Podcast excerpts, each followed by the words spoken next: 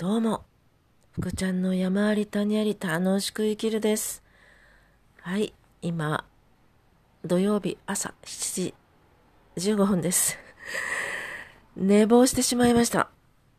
えー、昨日、遅くまで、あの、コンサル受けてる友達人と、ちょっと長くいろいろ喋ってしまって、寝たのが12時過ぎで、それからお風呂に入って、で、今朝起きたら今の時間でごめんなさい。なのでなんか、今日の天気はどんよりしてて、私も今起きがけで起きたばっかりです。バックミュージックもなし。です。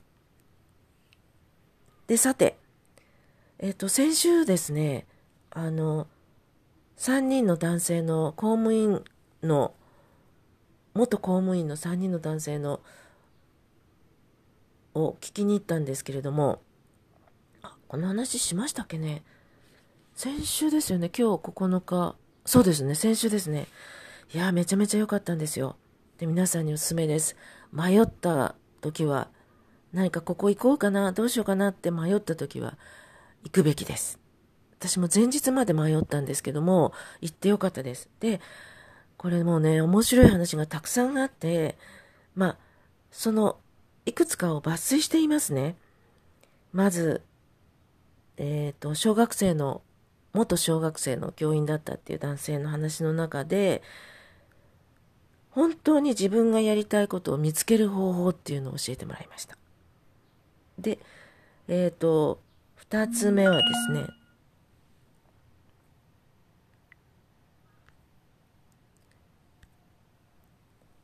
えーっと、その、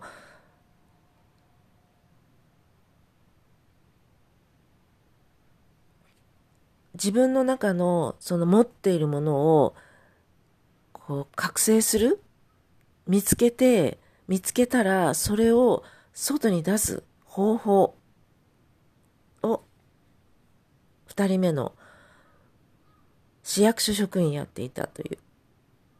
ブレイクダンスの得意な大好きな男性の言葉です。で、三つ目が、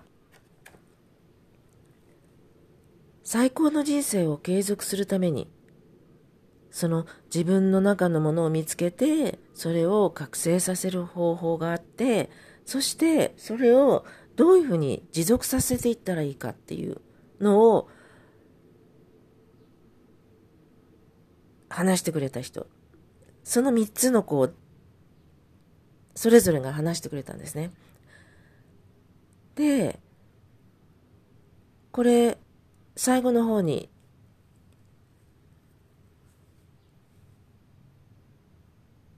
の方の途中で、みんなでこう手をつなぐんですけども、そこにいた場面、場所の人に、まあ100人ぐらいいたんですけどね。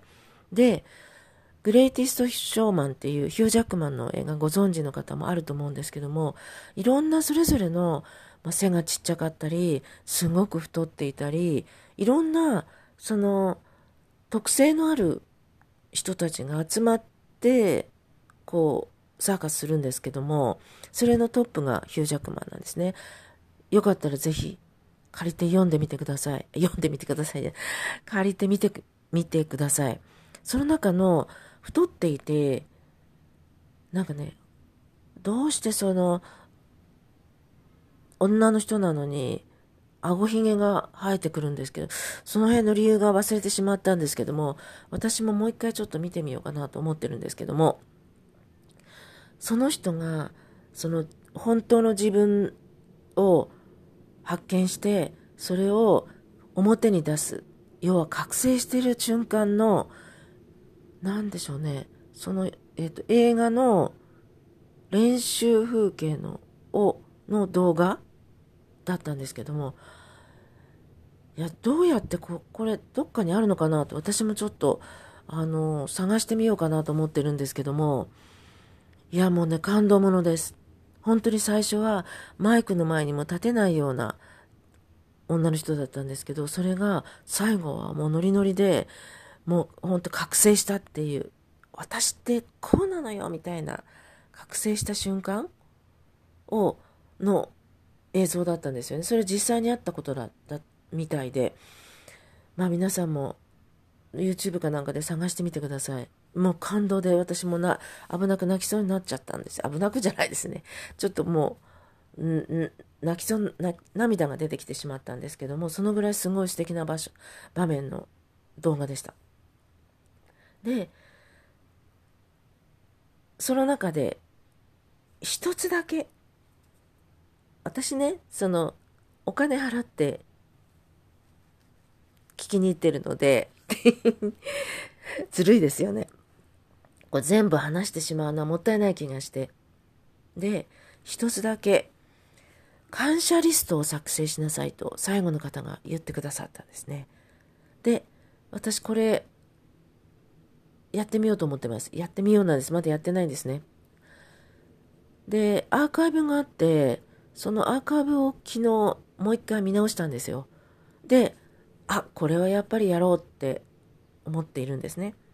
で、もう一つが、缶オケリストを作る。なんでそれ思いますよね。実はこれ、死ぬまでにやりたいことリストなんですよ。これありましたよね、映画で。死ぬまでにやりたいことっていう映画があったと思うんですけども、向こうのアメリカの映画だったと思うんですけども、それと同じです。それを書いてみるんですね、もちろん。で、しかも、思い浮かぶだけをこうやってみる、こう書くんじゃなくって、さっき言った、まず自分の本音、自分に問いかけて、本当にそれやりたいことって聞きながら書くんですね。本当にやりたいことかどうか。だからこれはさっき言った本当のやりたいことを知った上で書かないと意味がないって言ってました。ただ単に思い浮かぶことを書くんではなくて、本当に自分がそれがやりたいかどうかを解いて、自分に問いて出していくんですね。で、このね、自分に問うっていうのが、私は時々やるんですね。例えば、あの、前にも話した、イライラした時、なんで自分がイライラするのかな？どうしてかな？で、それって問いただしていくと、いや、ちょっと待ってよって。この人ってもしかして自信がなくって自分を認めてもらいたくってこういう態度をしてるのかもしれないっていうのがそのなんでイライラしてるのかっていうのを自分に問い続めていくと相手のことが見えてくるんですね。見えてきたんですね。であそうだそういうことかじゃあちょっと時々なんか言ってくれたら、あ、ありがとう。言ってみようって気がついたわけですね。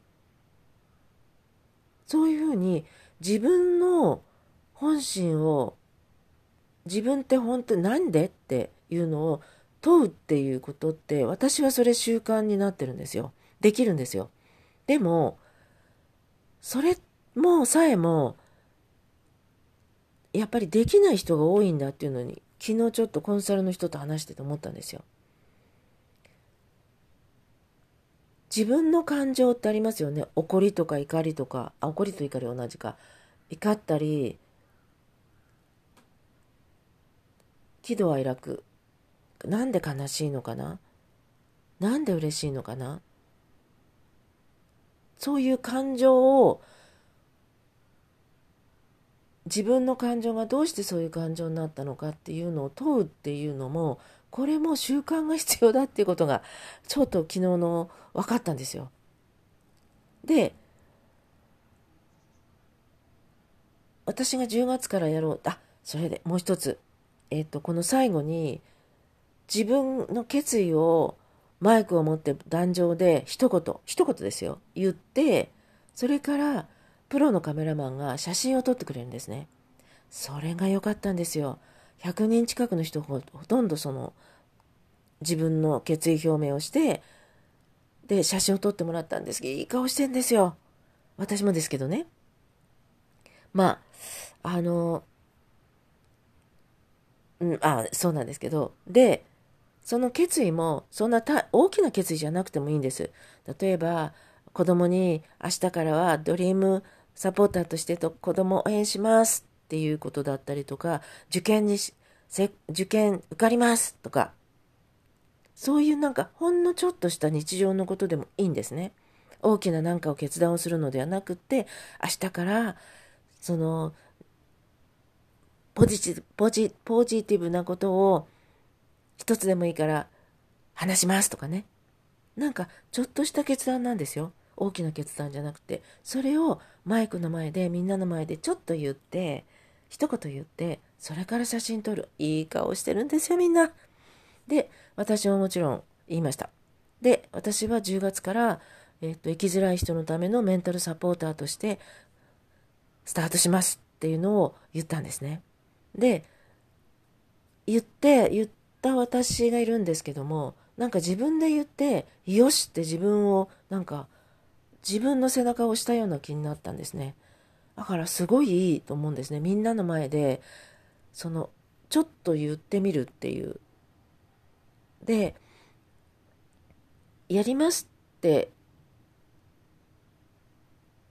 なんかそれから写真を撮るっていうこの流れが良かったのかなって思いますね。であの10月からスタートさせるんですけどもさせます。でそれをなんか押す一つの場面になったのが先週の土曜日なのでちょっと迷ったんですけども行ってよかったです。なので皆さんにおすすめです。何か迷うことがあったら、ゴーサインです。ゴーです。何でも、どんなことでも。日々って生活って選択をして生活してます。今日も実はもう7時過ぎてしまったので、いやー、ポッドキャスト明日にしようかなと思ったんですけど、いや、やっぱりこの話をどうしてもしたくって遅れましたけども、録音しています。それではなんか今、台風が来てるようなんですけれども、どんよりしてます。今日も、今週も一日、今週もってから明日が日曜日ですが、明日からまた一週間、皆さん、楽しい一週間をお過ごしください。